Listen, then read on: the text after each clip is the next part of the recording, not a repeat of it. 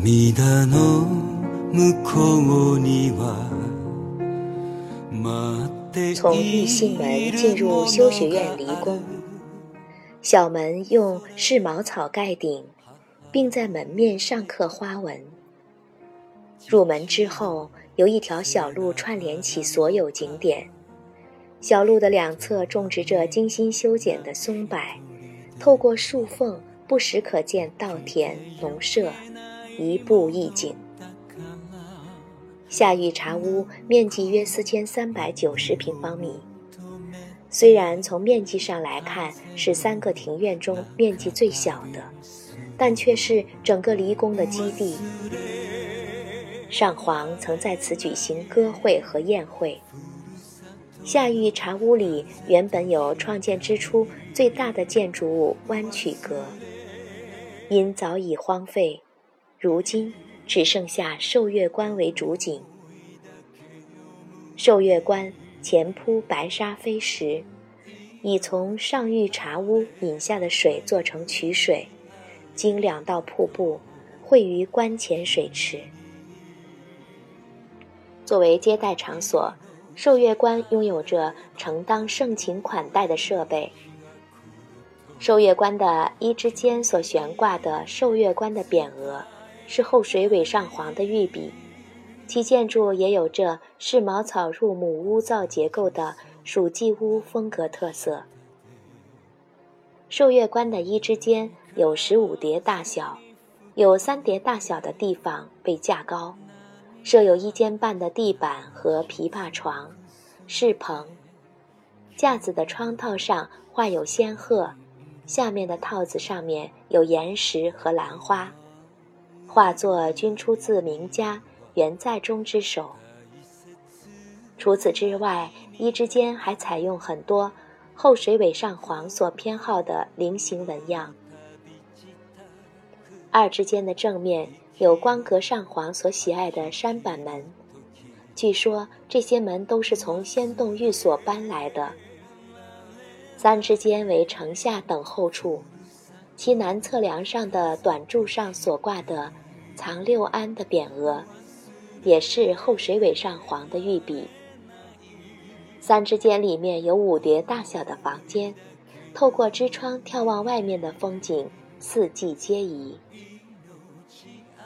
走出和玉信门相对的东门，视野忽然开朗，田野的尽头是比瑞山的灵峰，东山和北山的连山一望无际。沿着小路继续上行。经过长长的松道，拐上两段石阶，来到中玉茶室。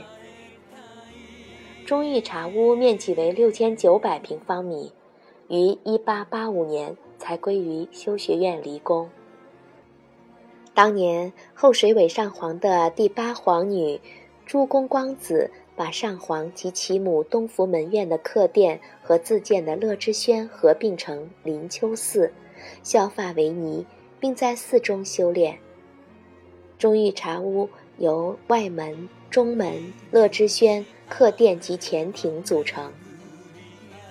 乐之轩是为光子内亲王营造的最早的建筑，后来由于内亲王的山庄扩建，这里成为了灵丘寺。乐之轩是相当古老的建筑物，从灵丘寺的匾额来推算的话，至少是宽文八年。或在前一年建造的。乐之轩的南面对着庭院的一面，设有带屋檐的走廊，地板铺设得很低，和庭院成为了一体。虽然看似没有特别的心思，但简约中却处处透露着情趣。乐之轩靠前面的六叠为一之间，画着吉野山的樱花，往里是二之间。画着龙田川的红叶，这两幅画均出自日本德川时代最有影响力的狩野派画家狩野探幽。他与狩野元信、狩野永德并称为狩野派三大画家。在乐之轩的东南高坡上铺设了很考究的石阶，直通客殿。延保六年即一六七八年，东福门院逝世之后，客殿于天和六年，为光子内亲王从女院寓所内移建于此。客殿的一之间约有十二叠半，有一间半的室棚，大大小小互相穿插，像散开的晚霞般，也因此被称之为霞棚。它和桂离宫的桂棚。三宝院的醍醐棚并称为天下三棚。窗套采用印花布的模样，下面的套子为有缠染，拉手成鱼子板的形状，模仿花车景泰蓝的掩盖丁帽的装饰片等，再现了女性居所的奢华气氛。一之间的地板、移门、墙壁有各种颜色的鹤歌及汉诗的墙纸。交相辉映，体现出优雅的气氛。此外，随处可见的精致装饰零件上是有葵花标识，也显示着德川家出生的皇后东福门院背后所隐含的幕府权威。君に伝えたい。同じ空の下で同じ風に吹かれて涙流し尽くすまで君の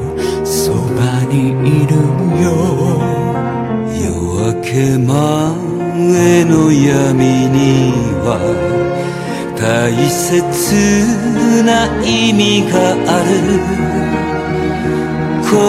心の旅自宅息を吐き切る時。忘れられないふるさとの風と光忘れ